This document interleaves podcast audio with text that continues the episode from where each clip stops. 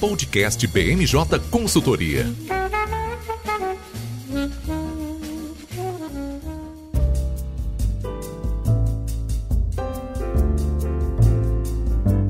pessoal, eu sou Fernanda César, estamos começando mais um BMJ Podcast. Como sempre, trouxemos um time de especialistas para comentar os temas mais relevantes da semana. Eu estive um pouco ausente nas últimas duas semanas, né? Estava aproveitando o recesso do legislativo, mas passou super rapidinho. E nessa semana, que já foi bem agitada, iremos tratar da visita da presidente da Câmara dos Deputados dos Estados Unidos, Nancy Pelosi, ao Taiwan, do resultado da primeira semana de esforço concentrado do Congresso Nacional e da derrubada do rol taxativo da ANS. Comigo hoje, nosso consultor de comércio exterior, Josemar Franco. Tudo bem, Josemar? Oi, Fernando. Oi, pessoal. Um prazer estar de volta na gravação de mais um episódio do nosso podcast. Sempre um prazer te receber aqui com a gente. Também comigo, nossa consultora de bens de consumo e saúde, Gabriela Bolseiro. Tudo certo, Gabi? Oi, Fer. Tudo certinho por aqui. Muito obrigada pelo convite. E vamos para mais um podcast. Faz um tempo que eu não apareço. Bom, e para finalizar o nosso time de hoje, nosso consultor de legislativo, Carlos Miller. Tudo bem, Carlos? Olá, pessoal, tudo bem?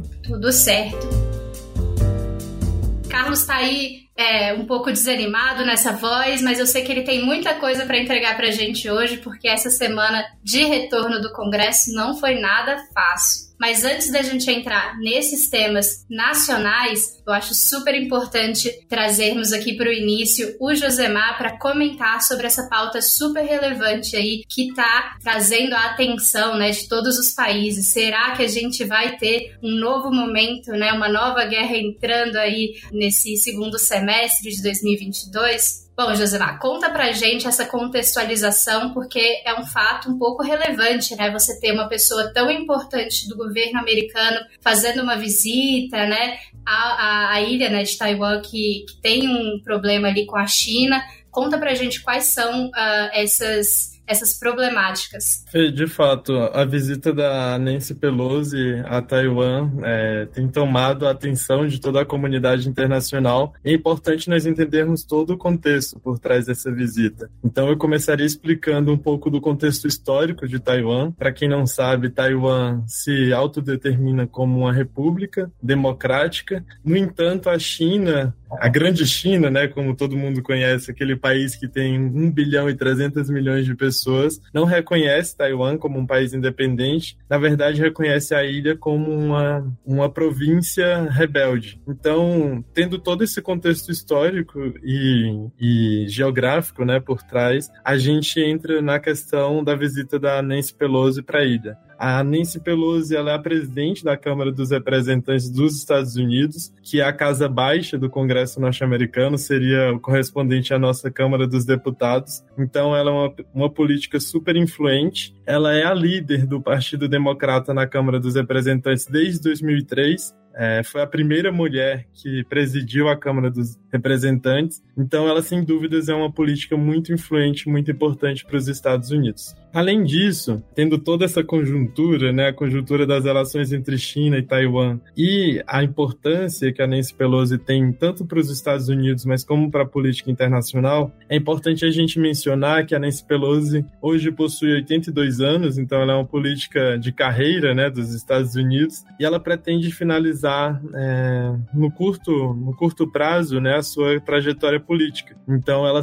ela já fez diversas críticas ao governo chinês e essa é mais uma demonstração do apoio a Taiwan, mas também do descontentamento da Nancy Pelosi pela China, pelo governo chinês. Então essa visita da Nancy Pelosi, na verdade, marca né, é, o apoio dos Estados Unidos a Taiwan, mas também ela é a, a política do, de maior escalão dos Estados Unidos a fazer uma visita a Taiwan desde 1997. Então faz, faz fazia, né, na verdade, 25 anos que um político do alto escalão dos Estados Unidos não visitava a ilha. E aí, por que que, mesmo os Estados Unidos apoiando Taiwan, houve esse hiato, né, entre a última visita e a atual e a recente visita da Nancy Pelosi? Porque em 1979, é, os Estados Unidos reconheceram a China continental como a única China. Então, desde então, os Estados Unidos mantém uma relação com Taiwan, mas não é uma relação oficial. É uma relação próxima, mas não é uma relação oficial. A relação oficial fica com o governo chinês da China continental. Mas desde então os Estados Unidos mantêm também um apoio militar a Taiwan, né, além desse apoio político, um apoio militar que tem sido fundamental para que a ilha continue existindo. Vale lembrar que a China tem a política da China única, né? Então, é a política que determina que Taiwan vai ser incorporado à China continental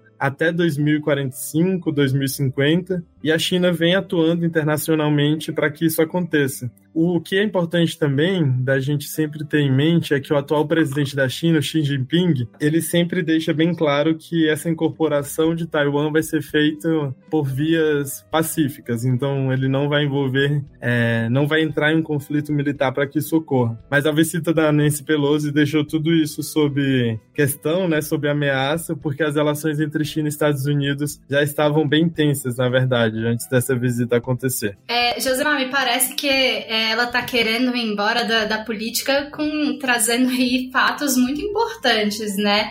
Nada de sair bem quietinha. Parece que realmente que a gente vai falar agora, né? Assim, uh, todo esse fato histórico e também como a Casa Branca está recebendo essa, essa movimentação dela também é, me traz essa, essa questão de existir algum acordo ali com o presidente Biden é, dessa ida, porque a gente viu, né, entrevistas dele antes, anteriores, que não, não tinha confirmado, deixando claro que era uma decisão pessoal né, dela e de, dos outros uh, parlamentares que foram com ela na delegação, mas que a Casa Branca não tinha nada a ver com isso, tentando de alguma forma pacificar é, antes né, da, da confirmação da ida dela. E depois ainda tentando fazer esse papel, mas que não tem surtido tanto efeito, né? Já que para fora, isso a gente sabe, né, que dentro de um país os atores eles estão sempre brigando por poder, apesar de estarem é, juntos no mesmo partido, eles têm, né, vontades próprias, uh, impactos próprios, mas para fora, né,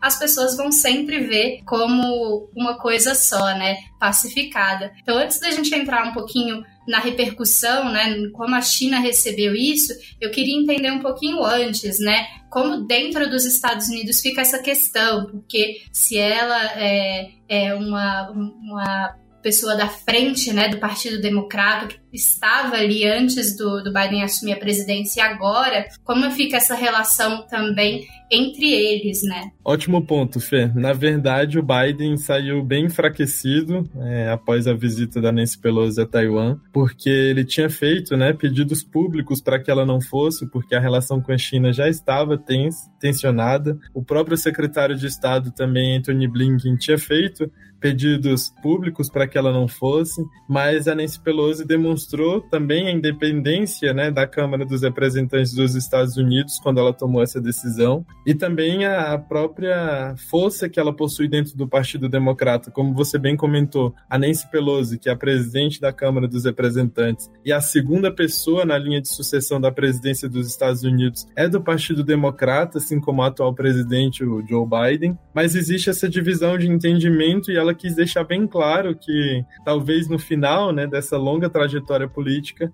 ela possui ainda muita influência e muito poder dentro do partido. Então, o Joe Biden saiu enfraquecido, e isso a gente percebe, inclusive, é, pelas falas e pela, pelo próprio apoio que a Nancy Pelosi recebeu do Partido Republicano, né? Então, nos Estados Unidos, a gente tem essa divisão bipartidária entre democratas e republicanos, e o líder dos republicanos no Senado, o senador Mitch McConnell, que é um político super influente, escreveu né, um, uma nota conjunta com outros 25 senadores apoiando a ida da Nancy Pelosi. Então, assim, a gente percebe que ela teve o apoio majoritário, não apenas dos congressistas democratas, mas também republicanos. Então, isso enfraquece, de fato, a visão interna em relação ao presidente Biden, que já tem sido bastante criticado por conta da conjuntura econômica interna, né? Então, os Estados Unidos estão enfrentando uma das maiores inflações das últimas décadas, e isso tudo fragiliza a percepção do, do público e da população americana em relação ao presidente Biden. E além disso, Nancy Pelosi também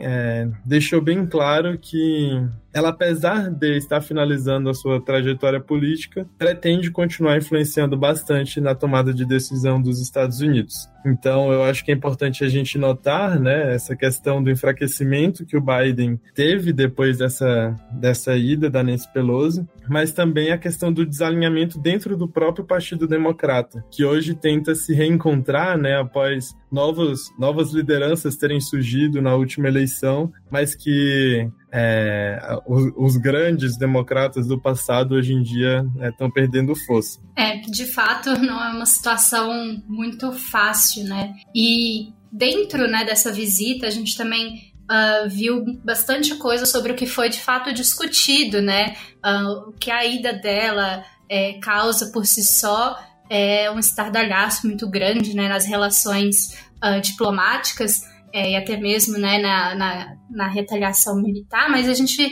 é, vê também um outro lado, né? Existe um interesse muito grande dos Estados Unidos e aí como país, né, né em manter essa relação com Taiwan justamente pela questão do mercado de semicondutores, né, que é um mercado bem explorado né, nas, nas, tecnologias, e a gente sabe que os Estados Unidos quer manter aí a dianteira, né, e tenham ali os seus problemas com a China, né, então esse é o grande ponto também dessa, dessa controvérsia toda, né, Taiwan marca aí, tem uma, uma grande é, empresa nesse setor que faz a, a distribuição da tecnologia para os dois países, né? E isso garante hoje para os Estados Unidos estar à frente uh, e traz aí à China o interesse de manter essa empresa voltada para eles. Mas eu queria entender, é, Josemar, como isso, né, essas questões todas influenciam no tipo de retaliação que a gente pode esperar da China. A gente viu que já teve algumas, né, meio para dar um sustinho, para alertar que não vai passar em branco, mas existe alguma possibilidade de algo mais forte, de alguma demonstração, né, de força militar mai, mai, maior? Perfeito, Fê. É, de fato, a China antes mesmo da Nancy Pelosi ter ido a Taiwan, já, já havia feito algumas ameaças, né, tentando fazer com que ela mudasse de ideia, ameaças militares, inclusive. Então, a China havia, na verdade, um canal de, de mídia chinês, né, tinha até comentado que a China poderia derrubar o avião da Nancy Pelosi, óbvio que isso seria uma medida quase que inimaginável, né, de que ocorresse, mas a China, na verdade, tem realizado alguns exercícios militares com maior frequência e dentro da zona marítima de Taiwan. Então, ela não chegou a lançar nenhum míssil para Taiwan ou atingir o solo tai taiwanês, mas ela chegou a realizar exercícios militares que não foram vistos tão recentemente. Então, os exercícios os maiores exercícios militares nas últimas décadas dentro de áreas de influência de Taiwan. Então, ela já começou a retalhar Taiwan dessa forma, mas além disso, acredito eu que uma das retaliações que mais pode surtir efeito para Taiwan são as retaliações comerciais. Então, como os nossos ouvintes já sabem, a gente tem um time, um time que acompanha rotineiramente né, os principais temas do comércio internacional e todo o contexto do comércio internacional, que já vem sendo muito impactado pela pandemia, mas também pela recente invasão da Ucrânia pela Rússia, que é um outro conflito geopolítico né, extremamente importante e que tem desencadeado diversas disrupções, não só no comércio agrícola, mas em todo o comércio internacional. Então, além de acompanhar de perto essa questão, a gente vem agora também acompanhando a questão de Taiwan. E o que a gente observa é que a China já está retalhando Taiwan em relação à importação de alguns produtos, como a gente não costuma imaginar, né? Mas existe uma relação muito forte de interdependência da China com Taiwan em questões comerciais. Então, apesar de um lado não reconhecer o outro, existe uma relação comercial bem intensa e a China já começou a retalhar comercialmente Taiwan. Como você comentou, Fê, Taiwan é o maior produtor mundial de semicondutores e para os Estados Unidos, além de ter um importante parceiro militar naquela região que é tão tensa do planeta, é importante também ter o fornecimento desses semicondutores para sua economia. Então existe também o interesse chinês pelo controle da produção de semicondutores, porque apesar da China ser um grande produtor industrial né, e fornecedor, um grande exportador de produtos industriais para o mundo, a exportação e a produção, na verdade, que ela possui de semicondutores é muito pequena, é projetada em cerca de 4% da produção mundial, enquanto apenas a maior empresa de Taiwan é responsável por mais da metade da produção mundial de semicondutores. Então tem essas questões comerciais também que a gente tem acompanhado de perto, né? Como que um possível conflito militar entre China e Taiwan poderia impactar o comércio internacional. Obviamente a gente está falando da segunda maior economia do mundo, né? E até mesmo como que os Estados Unidos interviriam num conflito como esse. O Biden, ele ficou tão preocupado com a visita da Nancy Pelosi a Taiwan, porque ele na verdade cometeu um gafe no início desse ano, né? Nem faz tanto tempo, tem cerca de uns dois meses. Em, durante uma viagem ao Japão, quando ele foi questionado se a China invadisse Taiwan, qual seria a postura dos Estados Unidos. E o presidente Biden chegou a comentar que os Estados Unidos interviriam militarmente e que seria uma obrigação dos Estados Unidos intervir militarmente. Só que quando a gente para para observar a lei que determina as relações políticas entre Estados Unidos e Taiwan, ela fala de um alinhamento estratégico, mas em nenhum momento ela menciona que os Estados Unidos promete e garante que iria intervir militarmente num conflito entre China e Taiwan. Então, após essa gafe, o Biden vem tentando colocar panos quentes na relação com a China, mas a visita da Nancy Pelosi apenas atrapalhou nesse sentido. É, não é nada fácil, né, trabalhar dessa forma. Esse, essa gafe que ele cometeu, eu acho que traz aí a maior preocupação da China, né? Quando você tem um presidente falando isso e depois uma, um outro caso, mas que você facilmente conecta, né? A, será essa a política do partido, né? fica fácil de olhar pela visão da China e da preocupação que eles têm. Mas de fato é uma situação que a gente ainda vai ter que aguardar um pouquinho para ver o desenrolar, né? Sobre a questão dos semicondutores, eu retorno nesse ponto porque eu acho interessante a gente também pensar como isso impacta, né, toda a produção, né, de tecnologias, porque se a empresa que fica em Taiwan, né, controla mais da metade aí do mercado e está, né, atualmente uh, investindo na construção de uma planta lá no, no, no Arizona, né, nos Estados Unidos, me parece que existe, né, uma, uma vontade deles ficarem mais do lado dos Estados Unidos do que da China nesse, nessa, nesse mercado em específico. E isso traz sim um interesse, né, um medo da China de perder também o controle uh, dessa, dessa produção. A gente observa né, ao, ao longo dos anos que os dois países, né, China e Estados Unidos, buscam aí cada vez mais investir nesses setores e crescerem, né, ter o domínio dessa produção para se estabelecerem, né, no, no, topo das economias, né, e da, da geração futura, né, também, porque isso é a base, né. Exatamente, Fê. A TSMC, que é essa empresa de Taiwan que a gente está comentando no podcast, ela é a maior produtora mundial de semicondutores e os executivos da empresa já afirmaram que uma possível invasão de Taiwan poderia paralisar a produção mundial de chips. Então, como é uma produção muito tecnológica, ela necessita de uma comunicação em tempo real com, com a Europa, com o Japão, com os Estados Unidos, que são outros grandes players relevantes né, no mundo tecnológico.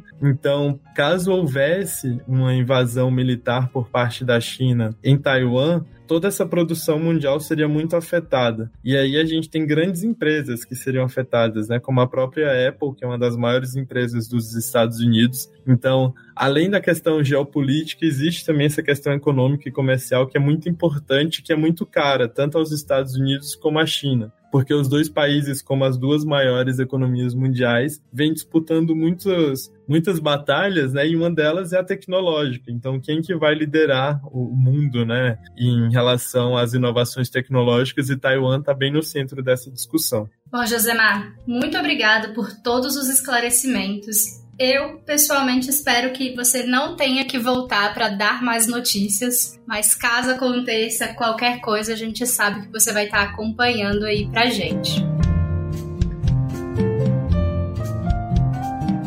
Voltando para o Brasil, né? Voltando para os temas que fazem parte do nosso dia a dia, eu acho que é muito importante a gente comentar sobre o resultado dessa última semana, né? A volta do Congresso em uma semana de esforço concentrado é, do Senado e da Câmara dos Deputados para aprovar aí uma série de medidas, entre é, medidas provisórias, projetos de lei e outras, outros temas importantes. Por isso, queria que o Carlos é, entrasse com a gente para falar um pouco quem sai aí grande vitorioso dessa semana, porque é, de fato foi uma vota foram várias votações, né? A gente viu aí o plenário indo até longe, começando cedo. Então, quem sai vitorioso, né? Se é o Congresso de fato, que está conseguindo rodar aí em semanas de esforço concentrado, se é o presidente da República que está tendo suas MPs aí aprovadas, ou se é o eleitor, né, que em época de eleição tem suas, seus interesses aí mais preservados. É, primeiro eu queria justificar que a minha voz de desanimado, a que a Fernanda se referiu no começo do podcast, é justamente por causa dessa semana de esforço concentrado. Não tem como uma semana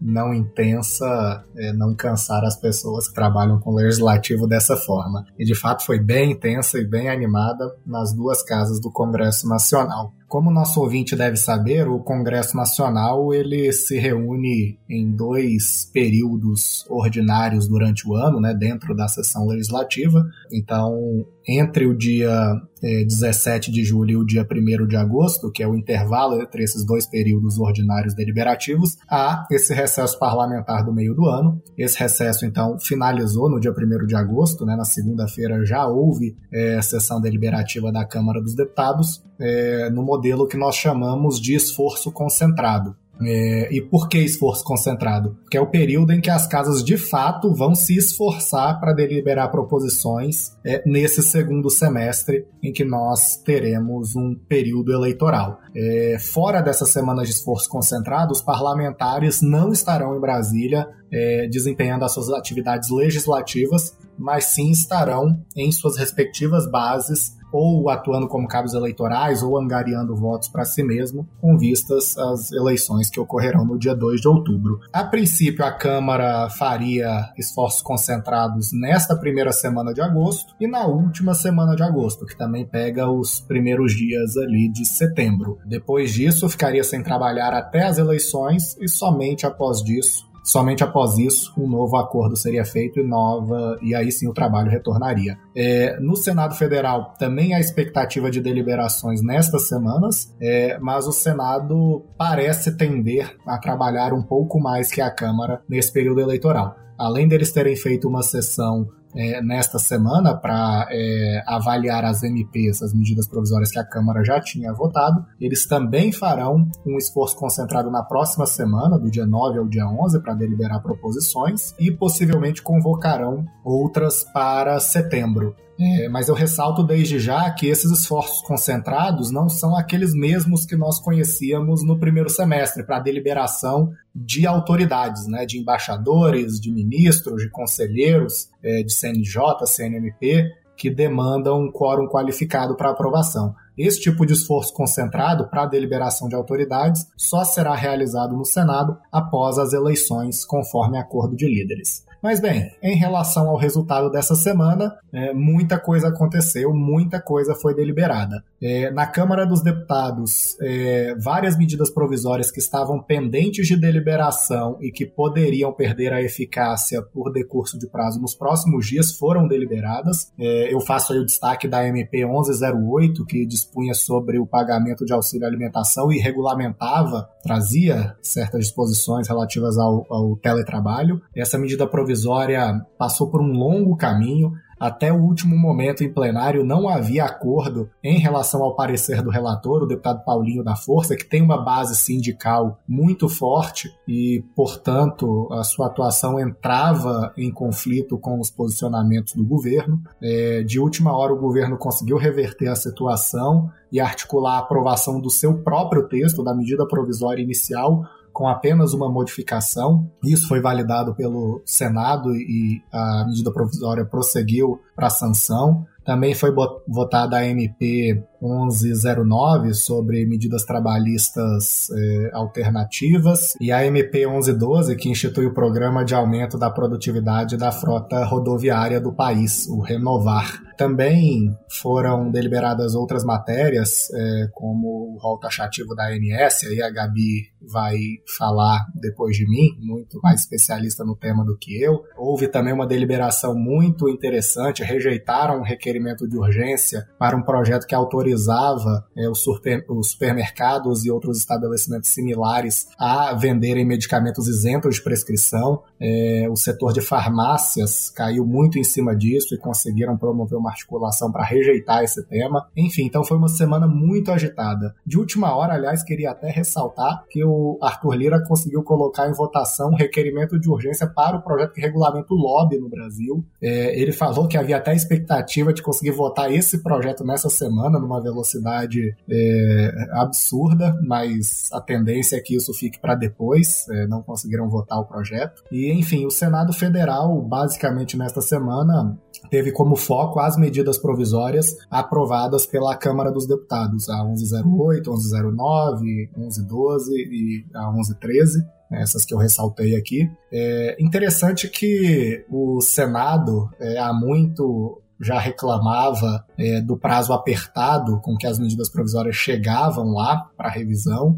e dessa vez pareceu aceitar muito bem esse cenário. Historicamente, eles já tentaram apresentar PECs para alterar a tramitação de medidas provisórias, fazer com que houvesse um prazo constitucional determinado para análise dos senadores, já tentaram construir acordos com a Câmara. Aliás, estava vigente um acordo que é, exigia que a Câmara deveria mandar as medidas com 30 dias de antecedência para o Senado deliberar. Haja vista que o prazo é, para deliberação de medidas provisórias total é de 120 dias. Então é plausível é, é, considerar que a Câmara poderia votar elas em 90 e mandar sobrando 30 dias para o Senado. Isso de fato não foi o que aconteceu. Elas estavam muito perto da caducidade, mas o governo atuou fortemente no Senado. É, o presidente da casa, Rodrigo Pacheco, também conversou com muitos senadores e eles toparam somente carimbar é, o texto vindo da Câmara, os textos vindos da Câmara, e mandar essas medidas provisórias para sanção ou promulgação. Enfim, mais uma vez, uma semana muito intensa. O governo sai sim vitorioso, porque conseguiu passar várias medidas provisórias com textos bem próximos dos inicialmente propostos. Geralmente, medidas provisórias sofrem muitas modificações, são carregadas das famosas emendas jabutis, é, mas dessa vez, por causa da exiguidade do prazo e dessa correria de esforço concentrado, muitas passaram da forma que o governo queria. E esse esforço concentrado mostrou também, mais uma vez, a força que o Lira tem dentro da Câmara dos Deputados. Ele realmente conseguiu colocar muita coisa para ser votada, coisa polêmica, inclusive, que muitas vezes não entra nesses esforços concentrados, que historicamente são mais para matérias pacíficas. Então, eu acho que podemos falar que eles tiveram uma semana satisfatória. É, e em relação à população, pelo menos o Congresso está, sim, trabalhando de forma intensa nesse período eleitoral. Já estava achando que você não ia me dar o resultado do grande é, vencedor dessa semana, mas eu concordo com você. Eu acho que a, o acordo, né, o grande acordo aí para o Senado também aceitar, né, fazer esse papel de carimbador foi essencial aí e mostra uma grande força tanto do executivo, né, quanto do Lira, né, em fomentar essas pautas. Mas eu queria é, chamar a atenção, né, obviamente, além de cada detalhe, de cada medida provisória, né, aprovada, que são muito importantes, mas que já estavam aí em discussão há algum tempo, Há uma outra questão que foi aprovada ali na Câmara, que a gente é, debateu mais cedo, né, sobre o arquivamento de proposições na Câmara dos Deputados. É, é uma medida aí muito regimental, né, bem procedimental, mas eu acho que vale a gente mencionar um pouquinho sobre o que muda, né, quais são as novas regras a partir de agora porque pode afetar aí um pouco uh, os projetos, né, como estavam sendo dados até então. Então, queria que você trouxesse aí para a gente esses pontos. Perfeito, Fernanda. Pois é, foi tanta coisa que eu quase esqueço de uma das modificações que mais afeta o trabalho de relações institucionais e governamentais, que foi uma mudança no regimento interno da Câmara em pleno é, esforço concentrado de período eleitoral. É, a Câmara modificou é, muito as regras relacionadas ao arquivamento de proposições, porque até ontem o regimento interno da Câmara dispunha em seu artigo 105 que, é, findada a legislatura, seriam arquivadas todas as proposições em tramitação, exceto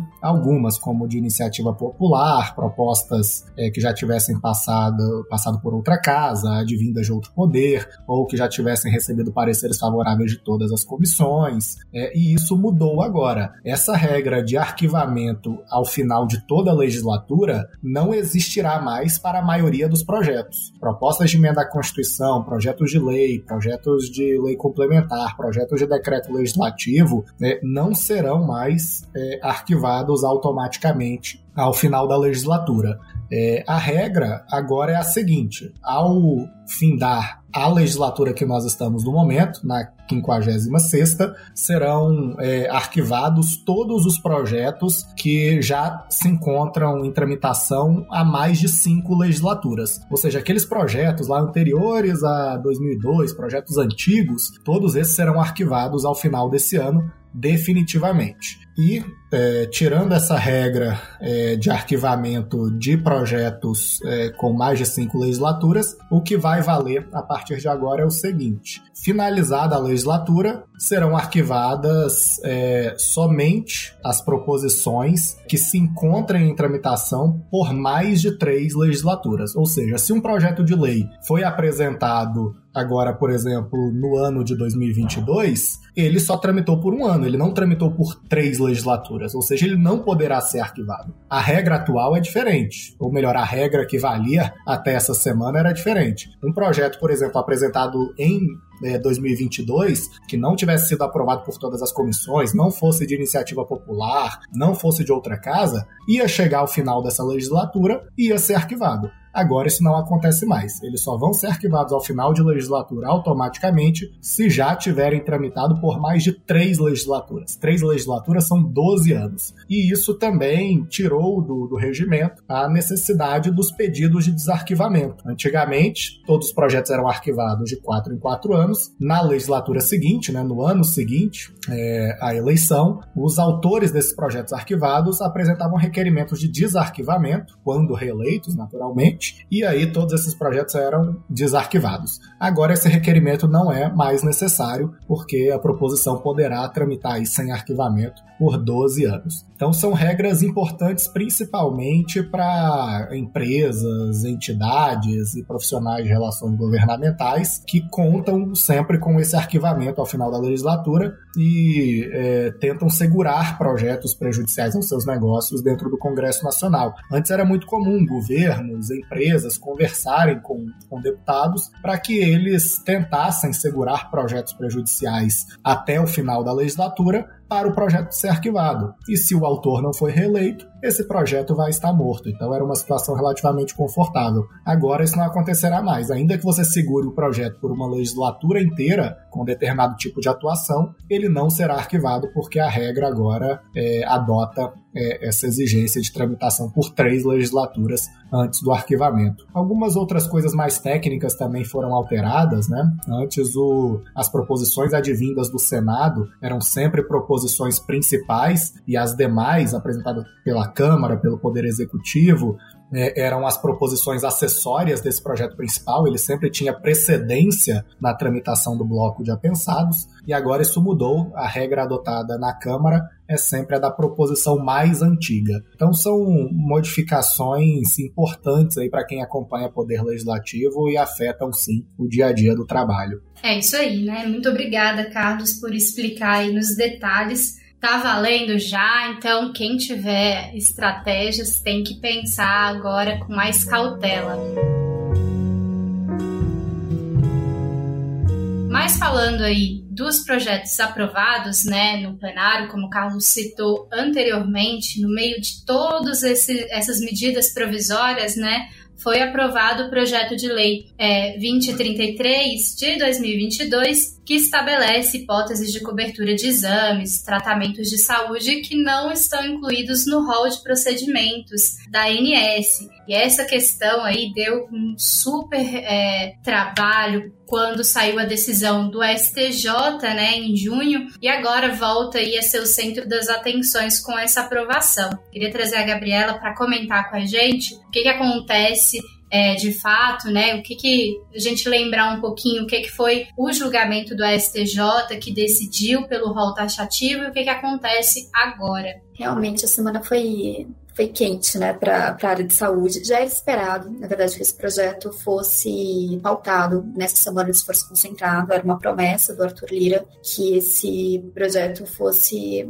votado nessa semana. Então, o que acontece, né? Fazer só um, um breve histórico. A Agência Nacional de Saúde Suplementar tem esse rol de procedimentos em eventos em saúde, que são aqueles que os planos privados de assistência à saúde são, são os procedimentos que os planos de assistência à saúde são obrigados a, a cobrir. O que acontece é que a atual lei dos planos de saúde, ela não deixa claro se realmente esse rol é taxativo, ou seja, só os procedimentos que estão descritos lá são de cobertura obrigatória ou se ele é exemplificativo, ou seja, ele serve como referência. Mas outros tratamentos, se forem prescritos por médicos ou profissionais da área de saúde, eles poderiam realmente ser cobertos. Então, sempre ter, já tinha realmente há algum tempo essa discussão se esse rol era taxativo ou exemplificativo, e em junho o Superior Tribunal de Justiça decidiu que esse rol da ANS é taxativo, né? Como eu falei, só os procedimentos que estão lá são de, de cobertura obrigatória. Saúde no ano eleitoral, então gerou um movimento muito grande no Congresso. Diversos projetos de lei sobre o assunto foram apresentados e dessa forma foi criado na Câmara dos Deputados um grupo de trabalho para que aquela enorme quantidade de projetos que estavam tramitando